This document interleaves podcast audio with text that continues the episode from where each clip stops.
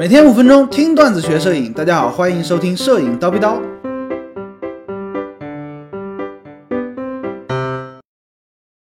sRGB 还是 Adobe RGB？那今天的这个话题呢比较绕口啊，咱们争取一刀不剪，看看高老师的嘴皮子溜不溜。大家好，我是蜂鸟微课堂的高老师。今天这个话题呢，也是征集来的。这么多年呢，高老师也被问到很多次啊。老师，sRGB 和 Adobe RGB 有什么区别呢？哎，大家拿出自己的相机，菜单里面就有一个选项，会让你选择照片的色彩空间。哎，是 sRGB 还是 Adobe RGB？其实呢，如果说你拍肉格式的照片，不用在意啊，因为肉格式的照片呢是原始文档，从理论上来讲呢，能够记录的色彩信息是远远超过这两个色域的。那这个设置对于肉格式是不起作用的，大家可以忽略掉。如果你只拍 GPG，也就是说直出，好，这两个呢就有一点点细微的区别了。咱们来详细的叨逼叨一下。首先，我们需要明白这两个色域的区别。sRGB 呢是我们最常用的色域，大家的显示器啊，网上看的照片啊，啊，所有的东西呢都是 sRGB 这个范围的，兼容性会比较好。Adobe RGB 呢，色彩空间是比 sRGB 更宽广的啊，也就是说它可以记录更多的色彩信息，拍出来的照片呢会更加的艳丽，同时呢，它完整的容纳了，完整的包含了 sRGB。从理论上来讲呢，它信息多嘛，当然我们选择 Adobe RGB 会更好。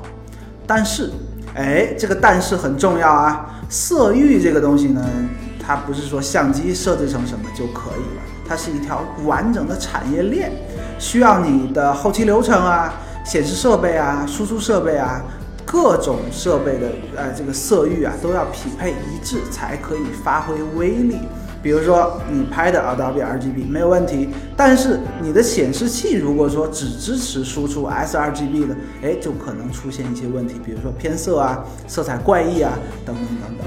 所以说呢，你需要看一看你的显示器是不是支持 Adobe RGB 的。通常情况下呢，只有专业的显示器才支持 Adobe RGB 这个色域，价格很贵。